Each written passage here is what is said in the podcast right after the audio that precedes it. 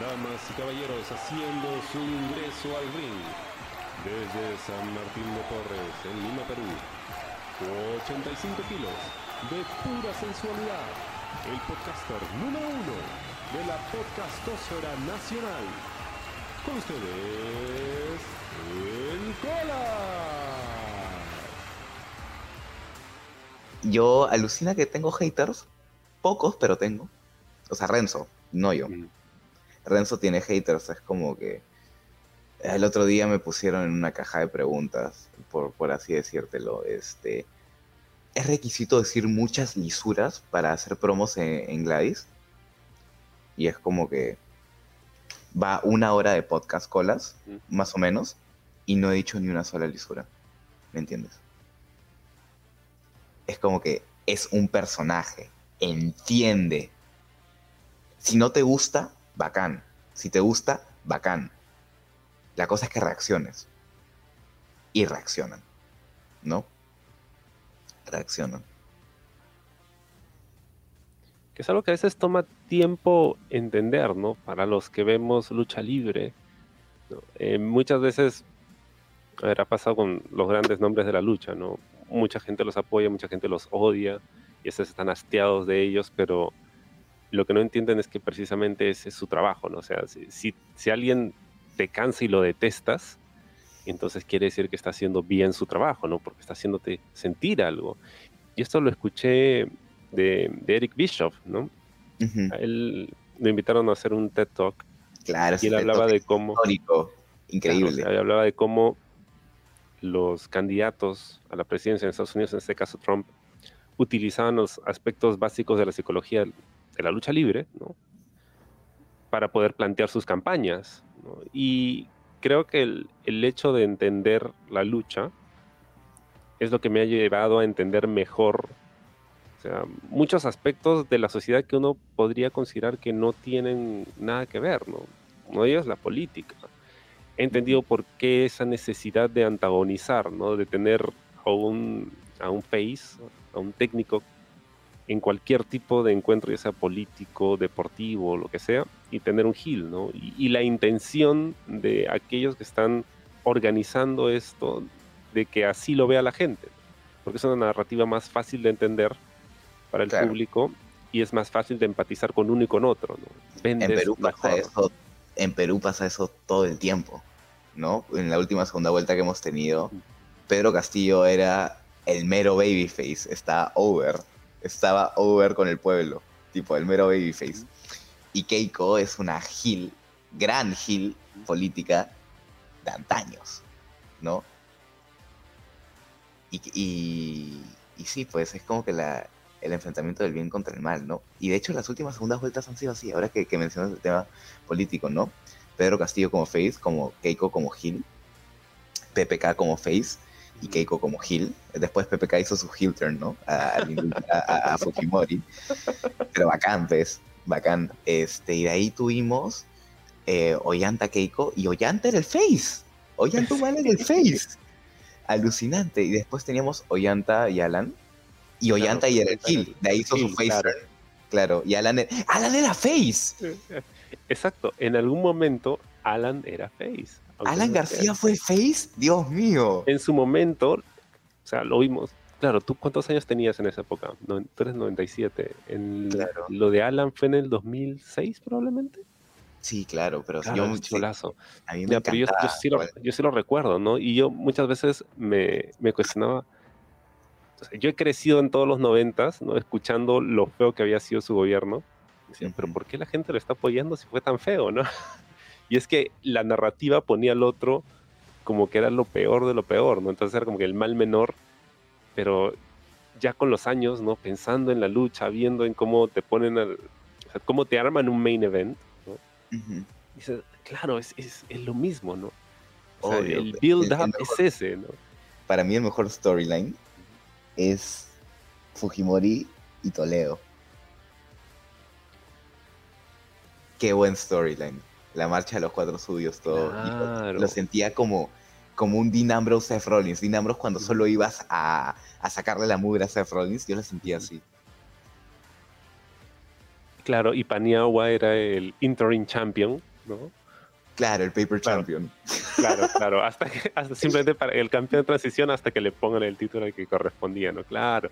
claro. Sí, es, en los casos, o sea, podemos trazar toda la historia del Perú en esto, en tener heels, faces, heel turns, face turns y todo lo demás, ¿no? Y, eso es lo, rico de la lucha libre. Y creo que mucha gente se, se, siente alienada de un evento de lucha porque no entienden o de repente, o sea, a veces es parte culpa de, de, de, las mismas empresas de lucha, ¿no? Que no ayudan a que sea más fácil entender que o sea, lo mismo que tú ves en la calle, en tu casa, en la televisión, o sea, los mismos conflictos, todo eso está aquí, ¿no? A veces la gente, de repente puede ser un poco abrumador entender qué cosa es lo que están viendo, ¿no? O, o de qué va, pero si, si, tú le explicas a alguien, no, es, es, básicamente esto, ¿no? Tienes un bueno, un malo, es como una novela, ¿no? Y ya está, simplemente que acá se pegan, y, y, y, esa es la única diferencia, ¿no? De hecho, ¿Eh? yo hace años, 2018, yo conversé con la persona que le da vida a TVK mm. y eh, es, eh, ese, esa persona es muy fan del, del, fútbol, bastante fan del fútbol. Y él, me acuerdo cuando yo lo estaba entrevistando para un trabajo universitario, y él hizo la comparativa de la lucha libre con el fútbol y me habló este ejemplo que todavía se me queda en la cabeza. Y agradezco bastante esa conversación porque es una conversación que a mí particularmente me, me marcó, ¿no? Eh, que en el Mundial de Sudáfrica 2010, en la final, que es España-Holanda, hay faces y hay heels. Holanda fue recontra heel. España fue el face y ganó, fue el triunfo del bien contra el mal. O sea, para darte un poco de contexto, Holanda era una selección imparable. Uh -huh. No había perdido ni un solo partido desde eliminatorias hasta el Mundial.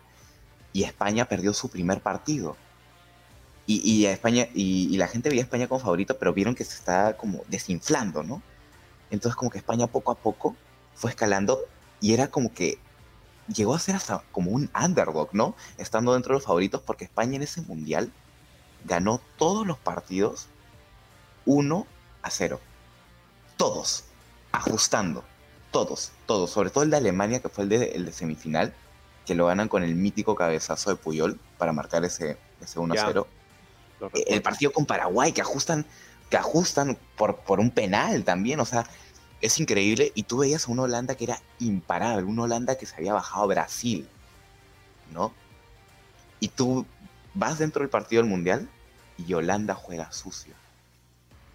Eh, hay esta patada, no me acuerdo quién, quién la dio, pero se la dan a Xavi Alonso, que es literalmente un Gamboa kick del springboard así, al pecho del español, de Xavi Alonso y le ponen amarilla. Entonces, como que el mundo, todo el mundo está, oye, Holanda, Holanda, que no sé qué. Yo apoyo a Holanda porque yo siempre he sido a apoyar Hits. Pero, pero sí, pues, o sea, se traduce hasta en el fútbol. Y, y recientemente, en, en, esta final de Champions, el Madrid, que toda su vida ha sido Gil, ha dado un babyface turn para ser el mero underdog de todo el torneo y ganarle al Gil Liverpool. Al Gil Liverpool. Al, al Liverpool confiado a Liverpool que tenía esa salada diciendo denme al Real Madrid, nosotros le ganamos, ¿no? Y es como que qué buena historia, ¿no? O sea, eso yo lo he conversado con un amigo que es presidente de, de la Peña Madridista acá, ¿no? Del club de fans. Es más, a ese amigo, este, por ser presidente de Perú acá en el Madrid, se lo llevaron a, al partido en el Bernabéu contra el PSG, el mítico Ay. 3 a 1. Y me dice que fue una película. O sea, que, que el fútbol sobre una película. Y eso es también la lucha libre, es una película o sea, los personajes crecen, ¿no? Por ejemplo, eh, el ejemplo del personaje Franco Azurín, que a mí me encanta lo que, o sea, me encanta cómo Franco está llevando su, su personaje ahorita, me, me, fascina. O sea, es como Azurín, aunque no muchos lo vean dentro de, de la lucha libre peruana, Azurín, en, o sea, a largo plazo, tiene la mejor historia y desarrollo de personaje. Yep. Yep. Es, es, eh, el otro día vi justamente su documental de cuando, cuando perdió varias, varias luchas y finalmente gana. Y ahora en esta nueva etapa, eso lo está nutriendo. Y ahora que, que ha tenido un, un, un choque con Joan, eso se, ha nutrido y, y, es bacán porque tú puedes seguir esta telenovela por bastantes años, ¿no? O sea, míralo a Triple H. O sea, Triple H ha tenido toda una carrera longeva, 20 años, o sea, histórica, y tú cuentas la historia de Triple H por sus distintas facetas, o a Jericho que se, que se reinventa, es, es alucinante. Es, es, es, alucinante realmente. A mí me encanta, me encanta esto, o sea, me encanta hablar de esto. Todos queremos ver buenas historias, ¿no? O sea, donde sea, o sea, en política, en deportes, en el barrio, ¿no? El chisme, cuando te cuentan, oye, mi mamá del mercado ya, ¿qué te han contado, no? O sea, todo se quiere enterar de qué cosa está pasando, ¿no? Y tú quieres seguir la historia, ¿no? Quieres saber en qué termina. Y claro. ese es uno de los aspectos más fascinantes de, de la lucha, ¿no? Que lo puedes encontrar en todas partes, ¿no? Pero la lucha tiene, bueno, sus particularidades como muchas. Y aquí estamos en, en este mundo Pokémon de la lucha libre, que es, que es tan, tan, fascinante. ¿Cuál es tu, ahora que hablábamos de, de política y de, de faces y heels, y me dice que te encantan los heels, ¿cuál es tu heel favorito de la política nacional? Ah, de la política, ah, pensé que lucharía, de la política nacional, mi heel favorito. ¿Tiene que ser político necesariamente? No, entonces, ¿tienes alguien en mente que creas que sea como que el Gil para ti? Philip Butters. Hace poco me lo encontré, me lo encontré en la Granja Azul. Tipazo. Tipazo. tipazo. El mero Gil es detestable, hasta, hasta en la vida cotidiana es detestable, tú lo ves y es detestable. Yo tengo una historia bien chistosa con, con Philip Butters. Este, Philip Butters es amigo de mi medio hermano. Para esto mi medio hermano tiene como 50 años, ¿no? Y un día en una reunión familiar, por el lado paterno, eh, Philip Patters fue a la casa de mi hermano. Y yo ahí no, o sea, yo era pequeño, ¿no? Todavía. Y estaban hablando un poco de la política nacional, ¿no? Un poco de, del tema de, de la ideología de género, ¿no? Es un tema que a Philip Butters, o sea, que le pica la garganta, ¿no? Y mi, mi, otra media hermana, porque somos siete medios hermanos en general, este, mi otra media hermana está un poco, o sea, simpatizando, ¿no? Con el, el, el, punto de vista progresista de la cosa, ¿no? De que se tiene que progresar la ideología de género, que, que no sé qué vaina. Y Philip Butters le dijo una grosería a mi hermana. Philip Butters le dice y me dice, ya, ya, ya, todo bonito y todo, pero ¿cuándo te vas a la cocina a hacerme un sándwich? Enfrente de toda mi familia. Si eso no es ser Gil, no sé qué es. Si eso no es ser Gil, no sé qué es. Brother.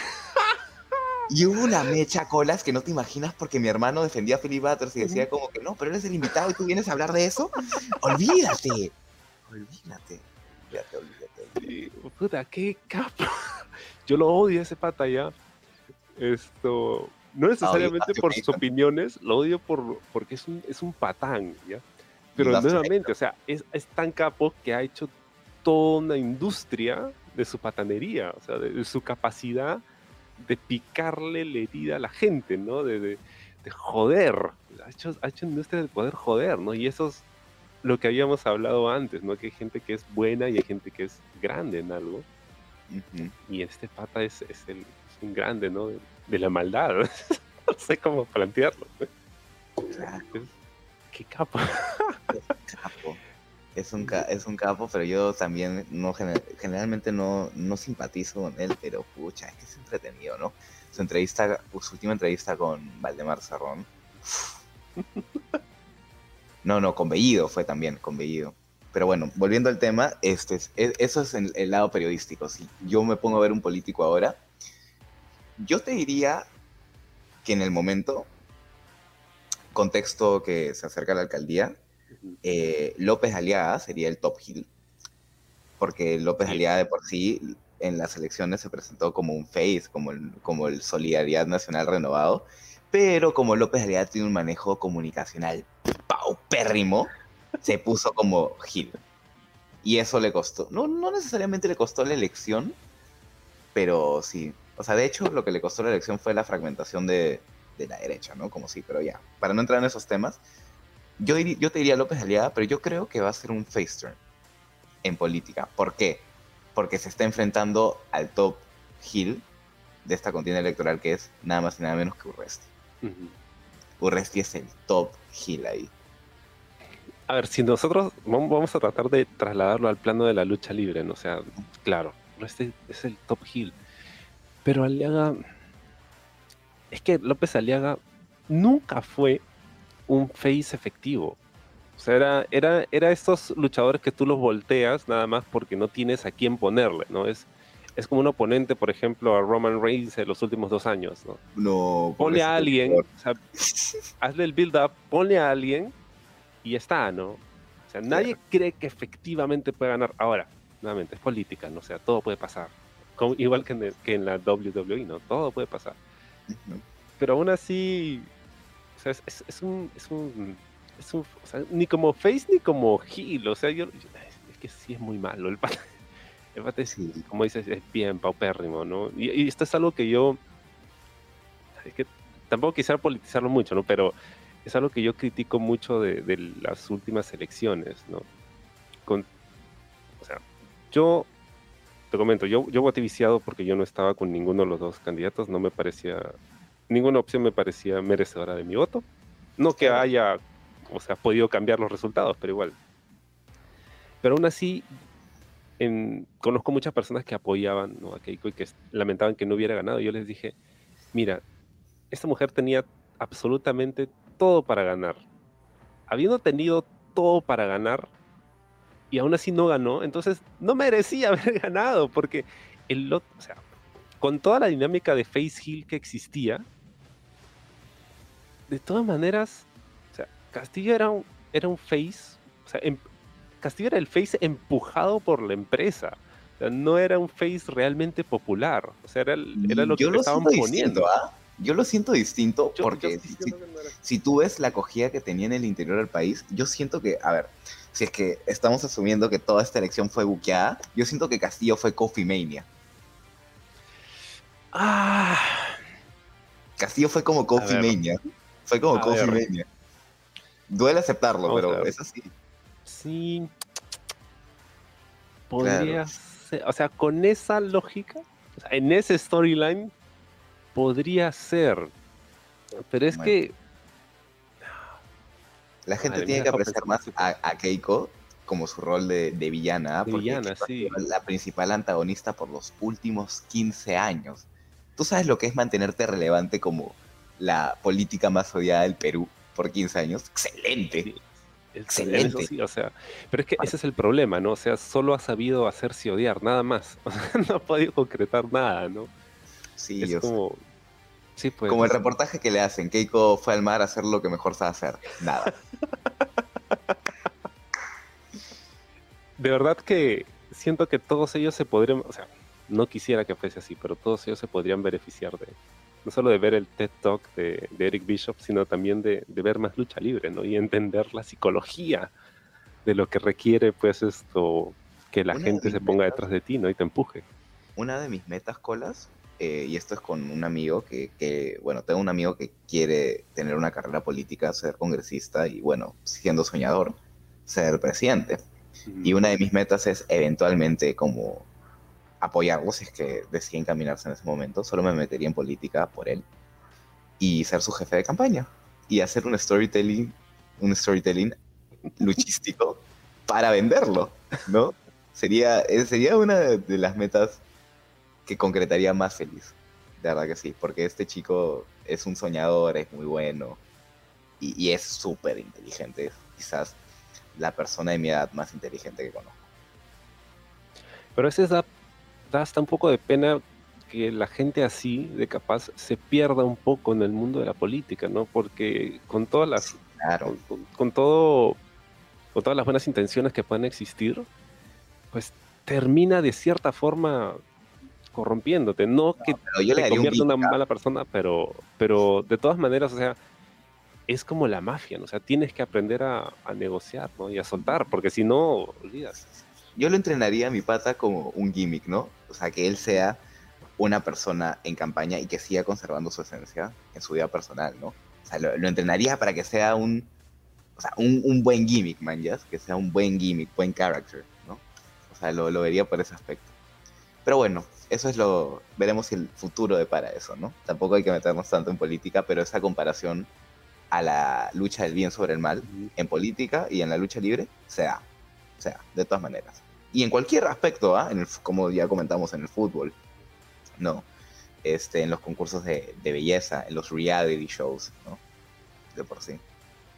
Que de hecho es, una narrativa que todos están tratando de adoptar, ¿no? Sobre todo, por ejemplo, en, en la UFC. Yo no soy muy aficionado a la UFC porque de verdad me, me, da cringe que se lastimen de verdad y que quieran de verdad noquearse.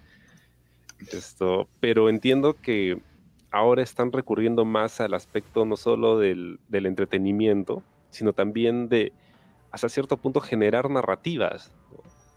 De, del el underdog contra el, Para mí, ¿cuál es el, el, el MMA fighter más icónico de la historia para mí.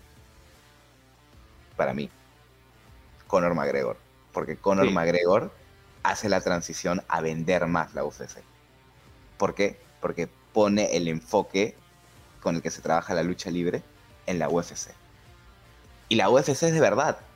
O sea, la UFC son golpes, eh, ¿no? Pero son, o sea, en teoría en el, o sea, en el imaginario popular está visto como son peleas reales, ¿no? Pero Conor McGregor lo ha le ha puesto su pizca de sports entertainment y eso ha hecho que haya crecido un montón, ¿no? Los beefs, el uso de las redes sociales, ¿no? Para mí Conor McGregor es el que potenció esta industria y lo hizo con el mismo enfoque que tiene la lucha libre. Allá los haters. Sí, y es, es realmente efectivo como Gil, ¿no? O sea, te vende una pelea hablando nada más. no necesitas haberlo visto luchar antes, ¿no? Claro. Él, pues... es tan capo que, o sea, hace su conferencia de prensa, todo eso, y, e incluso si nunca has visto una lucha suya, quieres pagar para ver que le saquen la mierda. sí, sí. Exacto. O, o estás de acuerdo con lo que dice y te, y te gusta y te emociona que le haga trash talking al rival, o quieres ver cómo lo matan, ¿no? Exacto. Either way, he wins. Y si te gustan tanto los heels, Draco, ¿por qué Renzo Gamboa no es un heel? O, tú lo has pensado así? Como que Porque Renzo Gamboa, como te, digo, colas, como te digo, Renzo Gamboa es Pichu, colas. Renzo Gamboa es Pichu. Hmm. Me gusta la idea de que lo hayas pensado tan a largo plazo. Te lo digo, te lo dejo ahí. Renzo Gamboa es Pichu. Es más, tengo mis teorías acerca de cuál va a ser su. en qué tipo de Pikachu va a evolucionar. De repente, más adelante la, conversamos. Pero no, no, no, quisiera arruinar las sorpresas aquí y ahora, pero sí me gustaría conversarlo contigo, porque tengo. Conforme a todo lo que hemos estado conversando hasta ahora, todo lo que he aprendido de ti, o sea, creo saber por dónde va a ir. Creo saber. Pero eso es lo bacán de la lucha libre, ¿no? Eh, y, lo que siento que hace mucha falta, ¿no? Incluso ahora en, la lucha local es que te dejen haciéndote preguntas, O sea, preguntas que quieras responder comprando tu entrada para el siguiente evento. Tal cual. Por ejemplo, yo ahora, como fan, si es que me pongo en en los papeles de, un fan. Yo quiero saber qué va a pasar con Franco Azurín, qué sigue para Franco Azurín. Exacto. ¿Qué sigue para Farid después de, después de esa brutalidad de lucha? ¿No? O sea, ¿qué sigue para, para Farid después de que Hulk Hogan lo poseyó y se paró después de un double stone de reptil? Creo que es la, de, es la del Japón, ¿no? Es la, de, es la del main event en el Tokyo Dome. Sí. Sí, puedes ir al baño, no hay ningún problema. Ah, ya, excelente.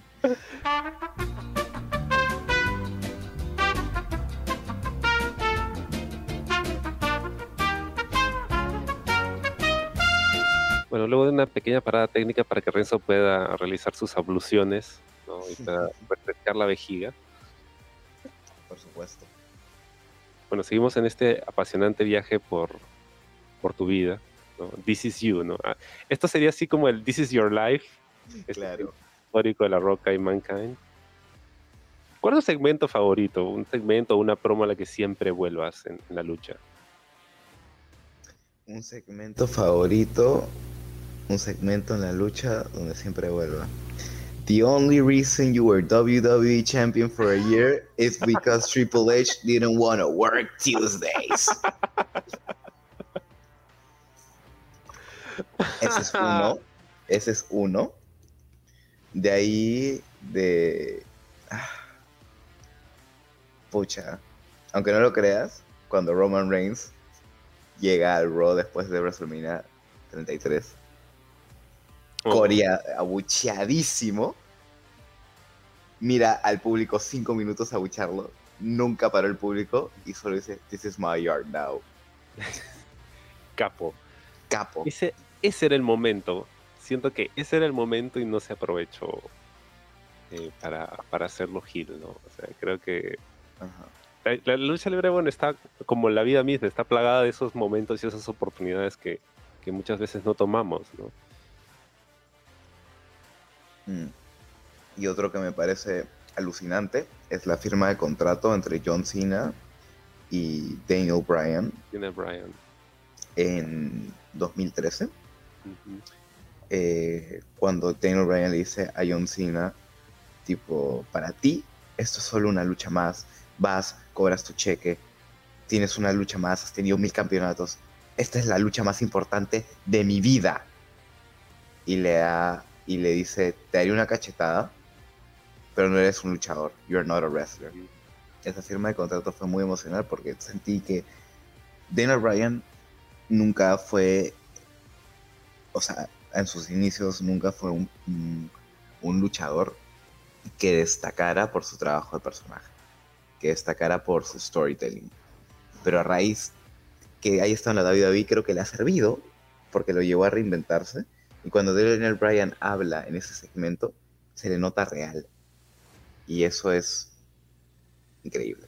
O sea, eso es genial. Se nota la emoción que te transmite ahí. Es espectacular. Yo siento que todo. I mean, todos los tipos de lucha libre son entretenidos. Hay algunos que me gustan más que otros. Uh. Esto. Y, últimamente, en estos últimos meses, yo he estado escuchando mucho a Jim Cornette, que es una figura bastante controversial en el mundo de la lucha, y que no es, digamos, muy afín a los estilos más modernos de lucha libre. Porque obviamente, pues él viene de una época distinta de la lucha. Pero lo que sí rescato mucho de lo que él dice, con todo lo controvertido que puede ser, es que los aspectos más básicos de la lucha son los más efectivos, siempre, ¿no? Y eso es algo que o sea, lo he estado interiorizando mucho y lo veo en todas las empresas, ¿no? O sea, yo presto mucha atención a eso, las que veo aquí y las que veo de fuera, de donde sea. A fin de cuentas, o sea, qué tan creíble es esta, es esta rivalidad que estoy viendo, ¿no? O sea, qué tan creíble es que estas dos personas o quieran lastimarse uh -huh. o quieran ayudarse, ¿no? O, o, quieran de verdad demostrar quién es mejor que el otro. Porque siempre es chévere ver, por ejemplo, un, eh, una lucha estilo, no sé, con los eh, con Ray Phoenix, con Pentagon Jr., ¿no? Con los John Bucks y todo lo demás. Claro, flippy, es, flippy, es divertido, flippy, ¿no? Pero al final, ¿qué lucha es la que más te mueve? ¿no? O sea, una de las luchas que ellos puedan tener, de verdad es más efectivo que ese momento en WrestleMania 33 cuando Hulk Hogan le aplica el slam a André el Gigante, que es algo que ya había hecho un montón de veces, ya, pero la forma en la que te plantean ese reto, ¿no? Y todo, todo un evento, toda una carta se construye en torno a ese, a ese momento. Eso que es tan sencillo, ¿no? El, el, el, el underdog, el babyface que está tratando de superar este obstáculo imposible, uh -huh. suele ser, hasta ahora a mí me sigue moviendo, ¿no? Y sigue siendo el momento más efectivo, probablemente, ¿no? No necesitas hacer algo tan, tan espectacular para, para plantear una situación tan simple, ¿no? La Roca y Hulk Hogan en WrestleMania 18. O sea, la gente se está volviendo loca. Y la lucha en sí es una lucha simple, no, no hacen nada espectacular, ¿no? Pero es, es el storytelling más básico, ¿no? Que en lo, en lo, que era un capo Hogan, ¿no? Con todas las cosas que se puedan decir de él, ¿no? Pues hizo su carrera en base a ello. Sí, eh, sobre eso yo pienso que, a ver, yo siento que la parte atlética se ha potenciado por el hecho de que las personas dicen, no, pero se nota que es falso, se nota que, que no se golpean de verdad. No, no hay nada espectacular ahí. Entonces creo que eso ha potenciado la parte atlética. Pero yo creo que las personas que, o sea, está bien que las personas quieran ver la lucha libre por el atleticismo y, y lo que conlleva eso, pero yo creo que la forma correcta de lucha libre es lo que justamente tú dices, ¿no? La historia, contarla y engancharte emocionalmente a eso. Porque si no te enganchas emocionalmente a la lucha libre, ¿realmente estás viendo lucha libre? Es una pregunta capciosa. Qué profundo, ¿eh? qué profundo. Yes. Esta ha sido una tarde de conversaciones realmente profundas. Eh, Yo soy un tipo profundo, Colas, no como mi estimado Renzo Gamboa, que no lo soporto. bueno, Pero- depende de qué profundidad estemos hablando, ¿no? Eh, eh, imagino que te refieres a la profundidad emocional. O de repente el otro también, no sé, o sea, ¿quién soy yo para juzgar? Tal cual. Nunca voy a terminar de conocer a, a Renzo Gamboa, pero es un viaje interesante. Que es bacán, ¿no? Porque has creado algo que sirve para conocerte a ti mismo, ¿no? O sea, es, es, es loco, ¿no? Porque creas a alguien que es tan diferente a ti que al mismo tiempo sirve precisamente para, para conocerte a ti mismo en una, a un nivel de profundidad que probablemente no habrías podido, podido lograr de otra forma. ¿no? Es una bonita forma de verlo, ¿no? Que Gamboa sea ter- terapéutico para Drago. Es, es como Irene, yo y mi otro yo, no sé si viste esa película, pero No, no he visto. por ahí, ¿no? Uno nunca, uno nunca se da esto, nunca termina de conocerse. Y ese es probablemente el, el gran reto, ¿no? Que tenemos todos, ¿no? Conócete a ti mismo, esa vaina es, hay personas que pueden vivir toda una vida y hacer de todo, pero nunca terminan de descubrir quiénes son, ¿no? Y supongo que el, el reto está en eso. Exacto. Exacto. Sí, totalmente de acuerdo con eso. Totalmente de acuerdo. Ahora, ¿cómo es eso de que no te gusta el dulce? Ah, no, no me gusta el dulce, nunca me gustó. Nunca me gustó. ¿Ningún tipo de dulce? Eh, los alfajores, sí, eso sí. Pero. Pero ahí no, no me gusta. No, no, no soy mucho de sabores dulces. Hmm. Y a Renzo Gamboa sí le gusta. Eh, no lo sé. Tendría que preguntarle, pero creo que no. Creo que en eso sí somos similares, ¿no? Ahora, hay otro dato que me parece muy interesante. Entrenaste lucha libre en Estados Unidos. ¿Eso lo hiciste antes de, de empezar a entrenar aquí? ¿Lo hiciste después? ¿Dónde y con quién entrenaste? Mm, si quieres te digo toda mi trayectoria de los lugares en los que he entrenado, ¿no? Adelante. Entrené una vez en LWA porque estaba haciendo un trabajo periodístico de reportaje y fui con mi grupo, los convencí a hacer reportaje de lucha libre y yo todo pendejo aproveché de entrenar gratuitamente. Esa fue la primera vez que entrené. El que estaba liderando el entrenamiento era Caos. Caos, Caos. Y de ahí como que tuvimos un problema con Ícaro este, porque nos votó y nos dijo no pueden estar grabando, pese a que yo le había preguntado a Ícaro, podemos ir a grabar hacer un reportaje para la Universidad de Lima. Y me dijo, sí, no hay problema. Y a mí me Ícaro y me dice, no pueden estar grabando, es como si le grabaran los trucos a un mago. Y, y bueno, nunca tuve, nunca tuve mayor contacto con Ícaro, pero me pareció una persona poco oportuna, por no decir algo desatinado, ¿no? Pero no me agradó. En fin, nunca más volví a la WA. Porque de por sí no podía costeármelo, ¿no? Mi mamá y ni mi papá me querían pagar mis, mis clases de lucha libre y yo no ganaba plata ahí todavía. No. De ahí tengo un, un, entren- un entrenamiento que costó en, en Imperio, en el que fui. Y cómo son las cosas de la vida, ¿no? Los dividían por grupos y cada coach iba a un grupo y me tocó en el grupo de Bad Boy. Ah. Me tocó en el grupo de Bad Boy. Este, y justo yo había ido con, con un amigo en ese entonces que me dijo, oye, imagínate luchar, imagínate luchar con Bad Boy. Y yo, no, ni hablar, o sea, ¿has visto sus patadas? El Imperio duelen un montón. Sí, no, ni, ni hablar. No, no hay forma. Pucha, cuatro años después. Dios mío. Este, ¿cómo, so- cómo es la vida, no? Y ahí también conocía tema sensible, el virrey, tema sensible. Ahí lo, lo conocí, a- al virrey. Y de hecho, sí, pues, lo conocí ahí y entrené en Imperio. Y de hecho el virrey me felicitó porque vio como aptitudes en mí y eso fue genial. Y obviamente yo estaba en modo fan ahí y le dije, oh, soy tu fan, este, me vacila lo que haces, este, con tu personaje, me encanta. Pero se lo dije de una forma avirreinada, ¿no? Con un léxico florido. Pero súper simpático. Y de ahí entrené en un entrenamiento gratuito de GLL que lo, con- que lo condujo Reptil. Pero lo condujo de una forma bien gil. O sea, lo condu- o sea, fue despiadado con nosotros, me acuerdo. Nos hizo hacer 500 sentadillas de golpe y las contaba. Y gritaba, squat, squat, squat. Para esto yo, yo amaba a Reptil, lo adoraba y ese día lo odié con mi vida. Lo odié con mi vida, lo detesté. Lo detesté y dije, Dios mío, este pata es un psycho. Y ahí conocí a Reptil en la vida real y es todo lo contrario. Simplemente quizás ese día estaba en personaje, ¿no?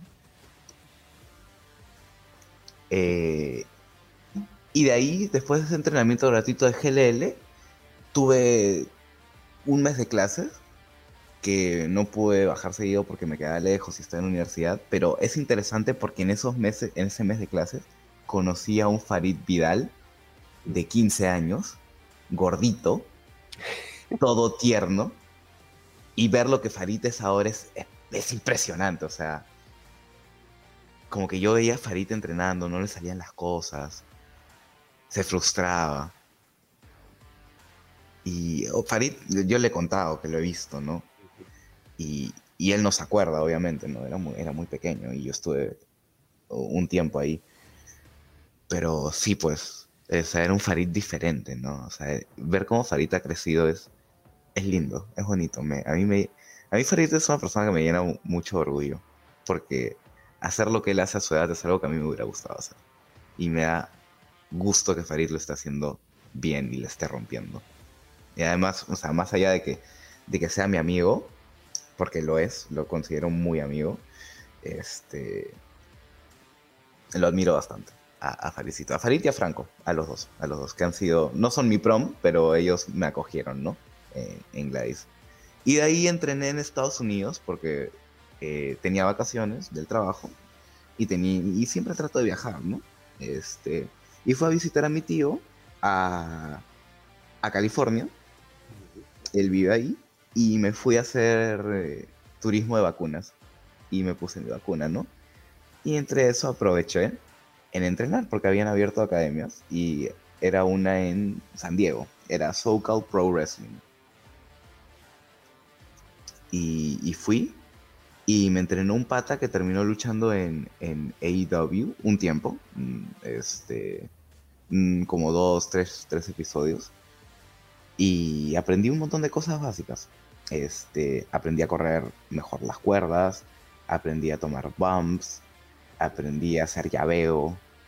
Y los gringos tienen una forma bien distinta de practicar lucha libre, pero paja, paja, paja. El, o sea, el Irish Whip gringo es muy distinto al Irish Whip que hacemos acá. No esto de tirarte a la esquina. Eh, los gringos simplemente, o sea, para los gringos tú tienes que correr, no te tienen que jalar. Pero acá en Perú sí, sí nos jalamos. Mm. Y luego regresas aquí a entrenar, ya como... Y luego regreso aquí en Gladiadores, recibo la llamada ganadora de, de Joan, que me dice, oye, estamos reabriendo la escuela. Este, ¿vas a estar interesado en meterte? Y yo, sí, sí, sí, sí, cállate, sí, sí, ¿dónde pago? Literal. Este, está muy, estaba muy contento, está demasiado feliz. Está- Mencionabas eh, que ese día, ese fatídico día en el que te tocó entrenar bajo la dirección de Reptil, terminaste Mm. odiándolo, al menos por ese día. Igual era su Y- fan.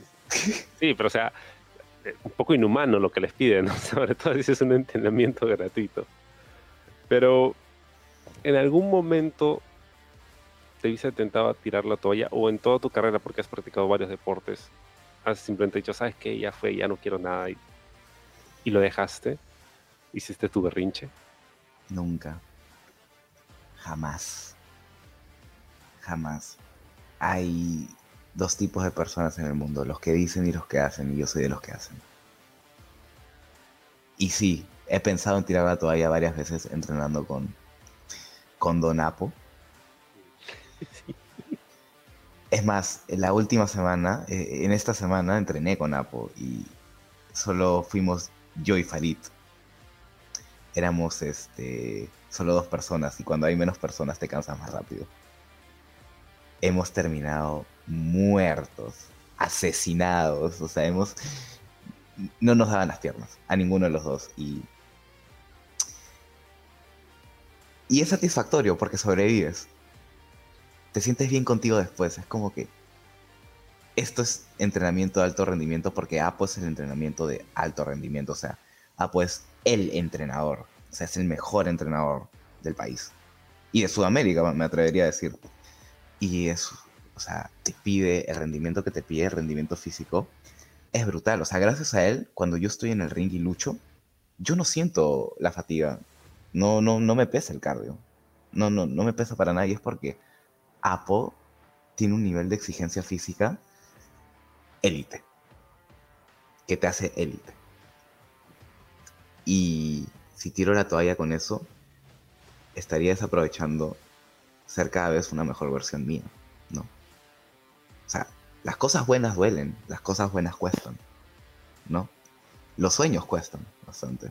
A mí me costó bastante ser luchador, porque no tenía el apoyo de mis padres, tenía la habilidad física, eso sí, pero yo tuve que hacer una carrera, trabajar y pagármelo yo para, para poder realizarlo me ha dolido toda, todos los entrenamientos que, tuve con, con Apo. Es, matador, es, es cansado, ¿no?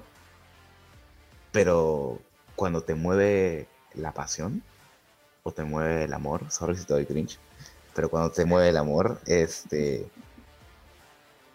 se pueden hacer cosas. Depende de tu fuerza de voluntad, ¿no? Eh, hay personas que siempre dicen, no, sí, que yo voy a luchar y, que sueñan, y dicen, sí, vamos a hacer esto, que no sé qué cosa. Pero al fin y al cabo entrenan uno o dos meses y ahí tiran la toalla y vuelven después de años. O sea, también pueden pasar otras cosas, pero, pero generalmente, generalmente en un entrenamiento tan demandante como la lucha libre puedes tocar tu punto de quiebre bien, rápido, bien, bien fácil. A mí me lo, me lo decía Franco Azurín. Este, muchos vienen, pocos se quedan. Y generalmente uno se queda. Y eso me pasó a mí. Yo fui el uno de las personas que, subieron al entrenamiento de avanzados de gladiadores. Yo fui el uno. No hubieron pocos, hubo uno y fui yo. Terrible presencia la de Apo, ¿no? Es una persona que inspira Yo lo quiero mucho. Yo lo quiero mucho. respeto. Lo aprecio bastante. Recuerdo que tuve la oportunidad de participar en, este entrenamiento gratuito de, gladiadores. Te vi, te vi. Nos tocó Apo, ¿no? Y, brother, incluso cuando te habla bonito, sientes el peso, sientes la presión, ¿no? O sea, tiene una forma de hablarte en la que sabes que, puta, no la quiero cagar, no la quiero cagar. Sí. Y eso que su entrenamiento estuvo tranqui. Sí, o sea, claro, porque la mayoría de mí nunca habían pisado un ring, definitivamente. O sea, yo me hacía la idea de, puta, sí, o sea, si este entrenamiento me ha dejado así sin poder caminar, imagino que el entrenamiento que ellos llevan es muchísimo más duro. O sea, de hecho, ayudó a renovar mi, mi respeto por lo que hacen. Sí, para que Farid no pueda, para que Farid no haya podido levantarse esta semana, imagínate, imagínate. Farid. ¿Cuál es su estilo de lucha favorito de ver? ¿Para mí?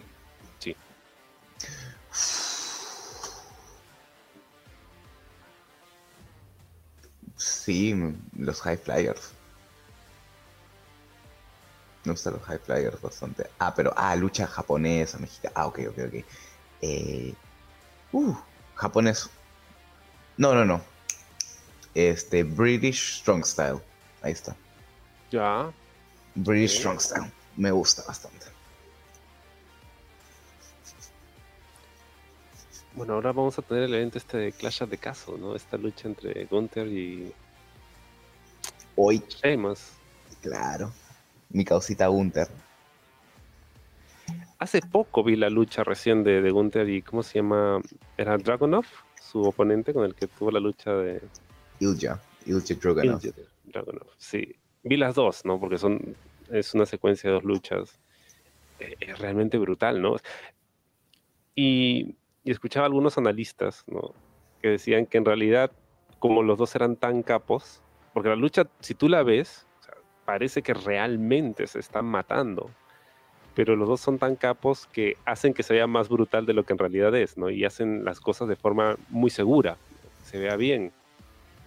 Claro. Y ahí te das cuenta, ¿no? Eh, o sea, qué tan perfecto puede ser o sea, el, digamos, eh, la forma en la que desarrollas tu lucha libre al punto en el que puedes hacer cosas que sean tan brutales sin lastimar a tu oponente. Y, y lo demandante que puede ser, ¿no? Y, y yo me preguntaba, ¿pero qué sacas de todo esto, no? Porque esta vaina duele, ¿no? duele, Claro. es, es realmente doloroso, pero, pero entendía, y, y más aún después de ese entrenamiento gratuito, que, que o sea, sí hay cierta sensación de, de satisfacción, ¿no? En haber logrado eso. La hay, es un mérito. Es un mérito, realmente. Yo he hecho taekwondo no a nivel profesional, pero en un nivel bien demandante porque fui seleccionado. Y no hay punto de comparación la lucha libre. Es más, más exigente. Que es algo que no se le reconoce, ¿no? Hasta, hasta ahora. El, el hecho de que la gente cree que sea predeterminada. Y yo a veces cuando hablo con amigos, amigas y les cuento que voy a las luchas y que me, que me encanta, siempre me... o sea, pero no se lastiman, ¿no? Entonces, claro, pero es que no, no es el punto, o sea, el punto no es ese, el punto es que para llegar a un nivel donde puedes hacer cosas que se vean tan reales, donde no se lastimen, o sea, es, es un trabajo que, que no se ve en otros deportes. Claro. Claro, to- totalmente. Hay gente que no, que no va a entender eso, decir es falso, es fácil, yo también puedo actuar. Pero sí, pues. No, la lucha libre no es para, para todo el mundo. Como dijo Paul Heyman, este. eh, ay, ¿cómo, cómo decía? Este, no me importa la gente que no entiende la lucha libre. Me gusta, quiero agradarles a aquellos que sí lo hacen. Me importan ellos. Una vaina así. ¿Cómo haces con tus promos? ¿Tus promos las ensayas, las escribes? Porque obviamente tienes experiencia escribiendo. ¿O es algo que te gusta simplemente improvisar? Porque Yo tengo- creo que tienes de ambos, ¿no? Tengo la idea en mi mente y, y la pienso bastante tiempo y a la hora de la hora la ejecuto. Y ya, básicamente es eso. Pero ¿por qué la pienso tanto? Porque yo siempre trato de que mis promos estén hiladas con lo que con el desarrollo de la historia de, de, de Renzo, ¿no?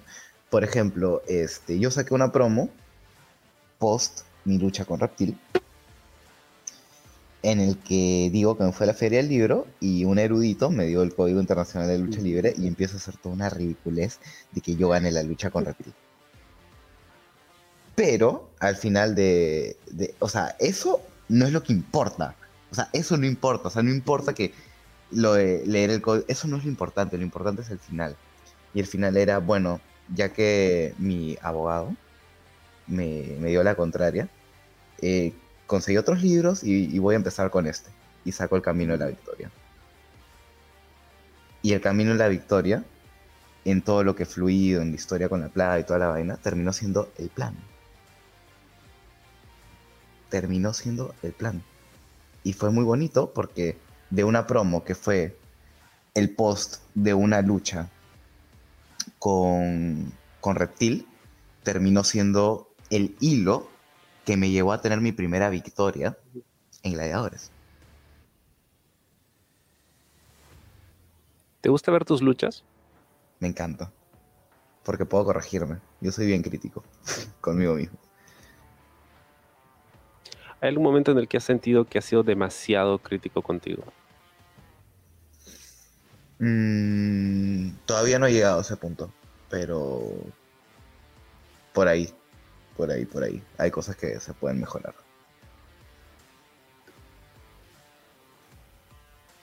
Estoy revisando aquí nuevamente tu lista de logros. Por cierto, esta lista de logros que me hizo llegar por tu oficina de, relaciones públicas, muy amablemente, eh, es algo que... ¿En qué circunstancias utilizas este tipo de press releases? Porque imagino que no es solo, no, es que vayas por la vida, ¿no? O sea, con, con tu lista, apenas conoces a alguien, le entregas esta lista de todo lo que has hecho, ¿no?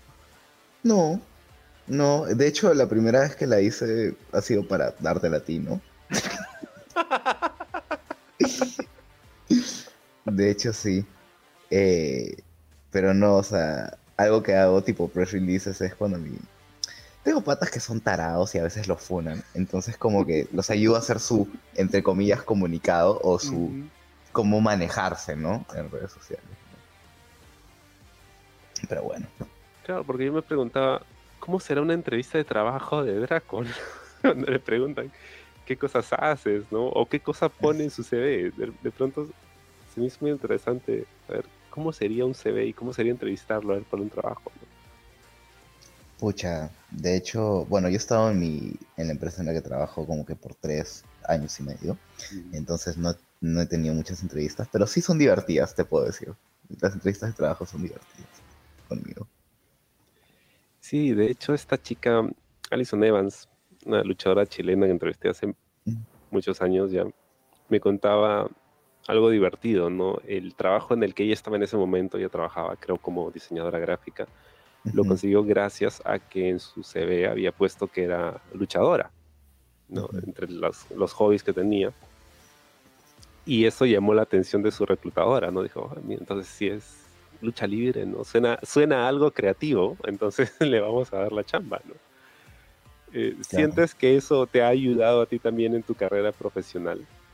Todavía no he usado el hecho de ser luchador, ¿no? O sea, eh, yo he estado en el mismo lugar y nunca he usado la lucha libre, o sea, en mi carrera profesional como recurso, pero lo que te puedo decir es que desde que el director de, de mi empresa, el dueño, se enteró que hago lucha libre, eh, me ha tratado de una forma más amable.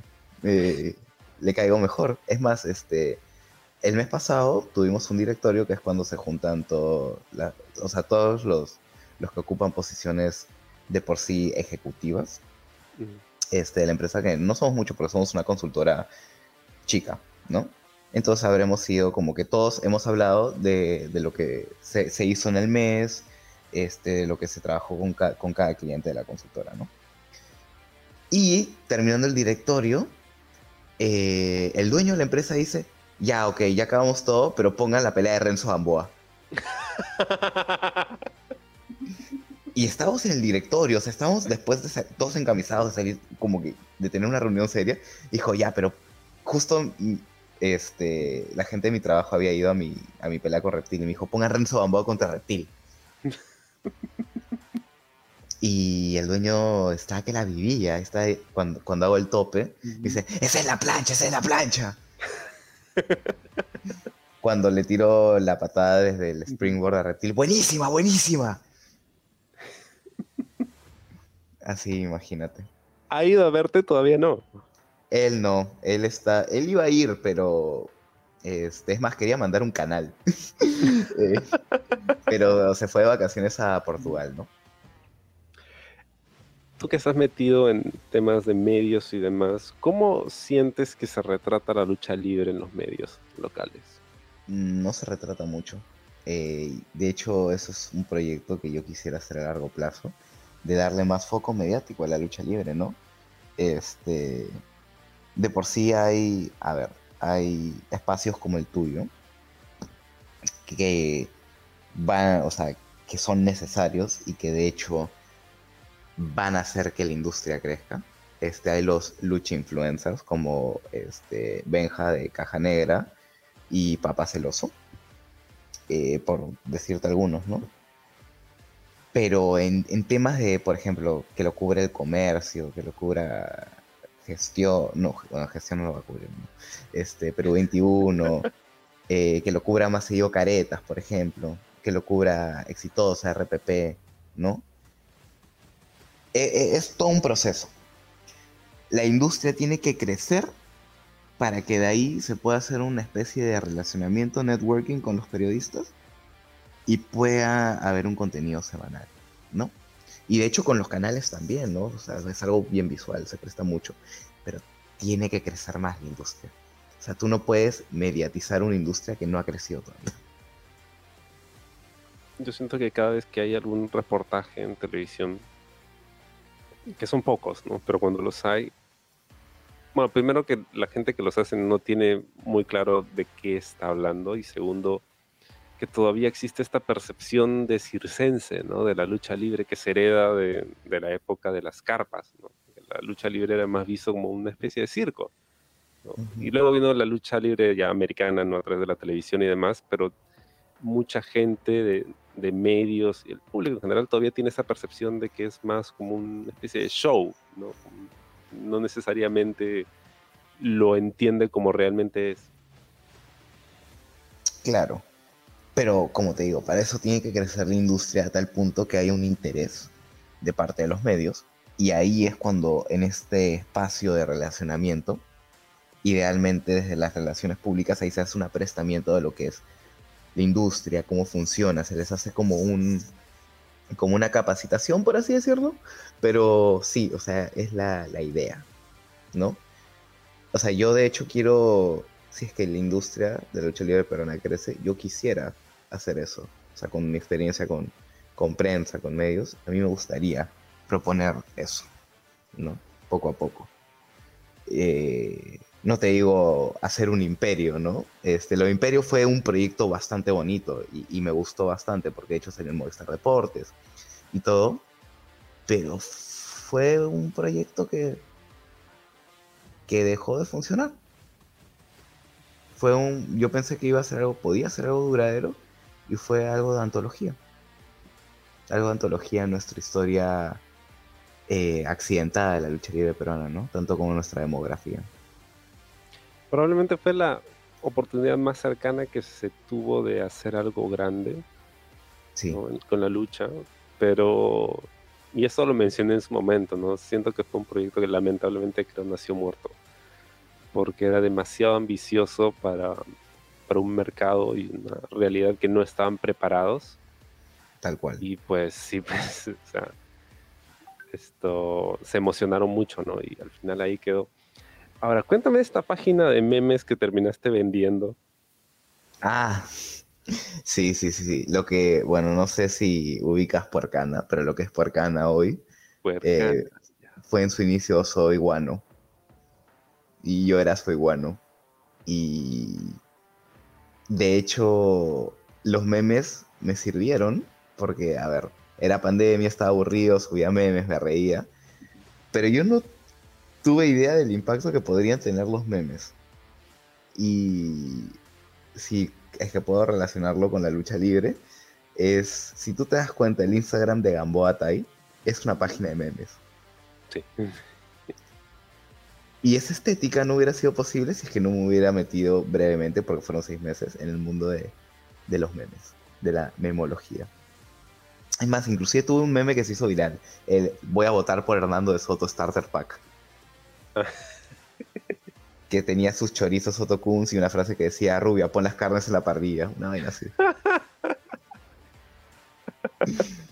y obviamente tu, tu San Antonio y a la tía diciendo Regio.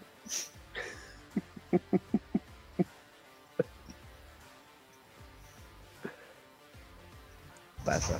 ¿Y qué pasó? ¿Cómo, ¿Qué pasó con la, página? ¿La vendiste? ¿Se te acercaron? ¿O, tú la ofreciste? ¿Cómo fue? ¿Cuánto ganaste? Por si quieres mencionarlo, ¿no? Pero, Pucha, para esto, mira, yo robaba memes, ¿ya? Yo robaba los memes, pocas veces creé un meme yo. Y este, justamente se me acercó una página que se llamaba No Seas Falta. No Seas Falta, que querían como que diversificar sus esfuerzos dentro del mundo memístico y rentabilizarlo. Y querían hacer como que, o sea, empezar, no empezar desde cero, querían tener una página con, con bastante cabida, con bastantes seguidores. Y Soy Bueno tenía en su momento 4.000 o 5.000. Y me dijeron, te la podemos comprar. Y yo ya estaba, o sea, cada vez más metido en mi chamba. Tipo, había ascendido. Eh, tenía más responsabilidades a mi cargo. Entonces ya no, ya no me daba tanto tiempo para la página de memes, está ahí. Y le dije, ya, ok. Y me dijo, te podemos pagar 100 soles por la página. Y yo digo, no voy a vender mi página por 100 soles. O sea, en verdad, la página no valía nada ya. O sea, hice un estudio de cuánto valían páginas de Instagram y realmente Soy Guano valía, puta, 80 soles. Y me estaban ofreciendo 100. Entonces yo terminé ganando. Pero no sé por qué me cerré. Y dije, no, quiero 300. Pero por fregar, ¿ah? Por fregar. O sea, en verdad, me da igual si me pagan o no. Por fregar. Y dice, no, es que 300 no sale, que no hay cosa. Ok, es 300 o nada, tipo, no me vas a chambear. la verdad, por mí yo no la vendo, pero si me das 300, ya, ok. Y después dijeron, no, no, ya, fue un placer hacer gustos contigo. Y una hora después me escribe y me dice, ya, ya, 300, y yo, Entonces yo en su momento le conté a, a una amiga, este, que lo que yo había hecho había sido monetizar caca, o sea, monetizar guano. O sea, es como que yo hice, o sea, puse mi excremento en una bolsa y lo vendí. Porque realmente era literalmente screenshotear los memes, cortarlos y subirlos. No demandaba nada de tiempo y me pagaron 300 soles por eso.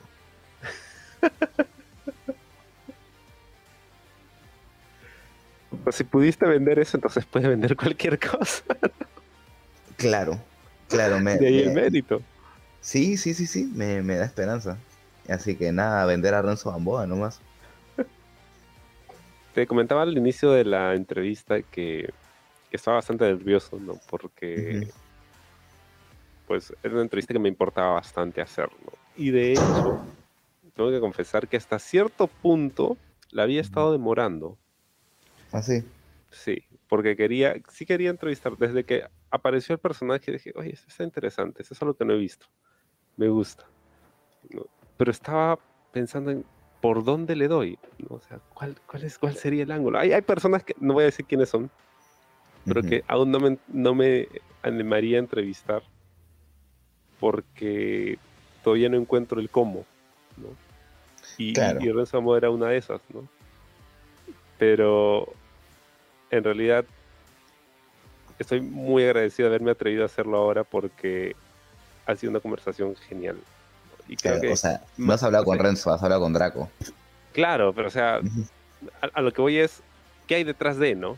Porque al final mi intención cuando converso con, luchadores o con quien sea es saber qué cosa hay detrás de, ¿no? Porque lo, mismo que yo estoy viendo del personaje lo ve todo el mundo, ¿no? Pero el, chiste es, ¿y cómo llegamos a eso, ¿no? ¿Por qué es que este personaje me llama tanto la atención?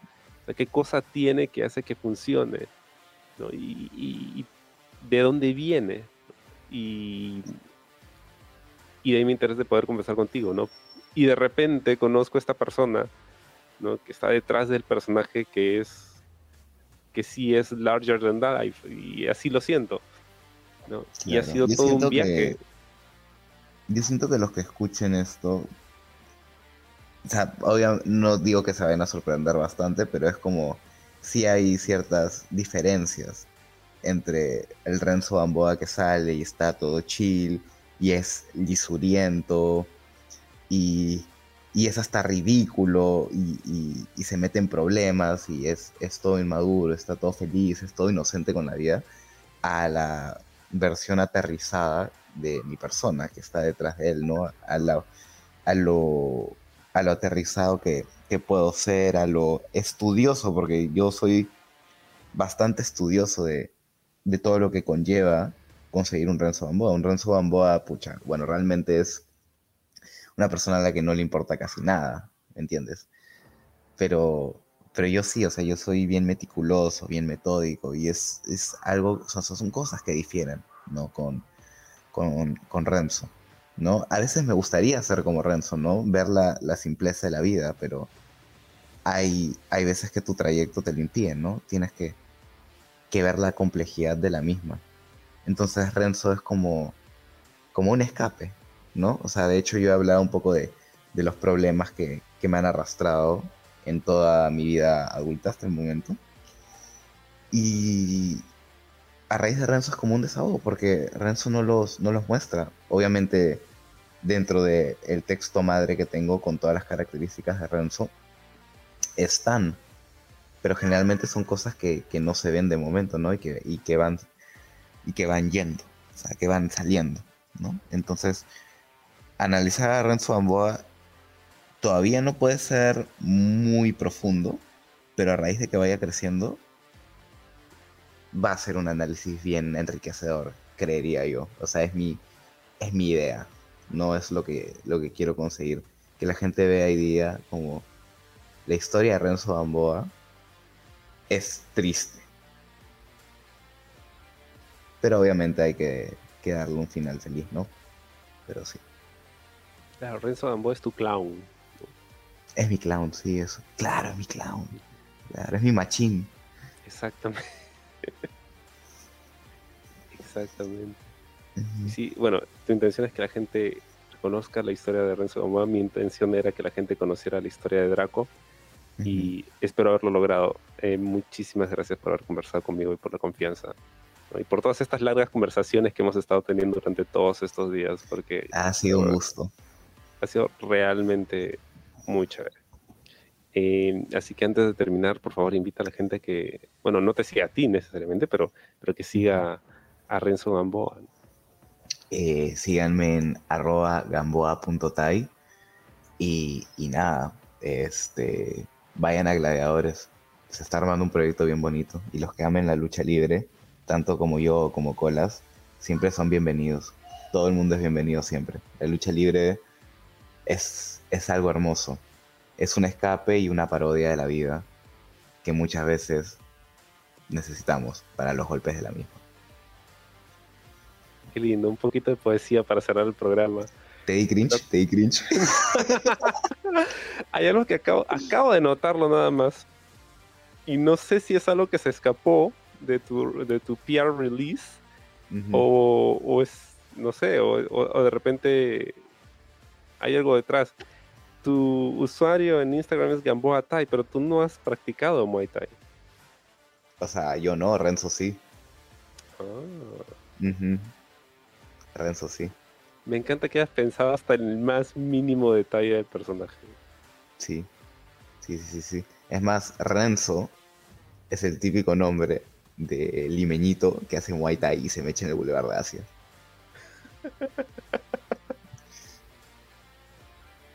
Digo nomás. Digo, Digo nomás. Digo nomás. De, de, de, pronto me recuerda el nombre de alguien más. Hmm. Bueno, vamos a dejarlo para, para una segunda parte porque me encantaría tenerte en el programa más adelante. Estoy seguro que sí. Y si no, pues me voy a sentir muy mal.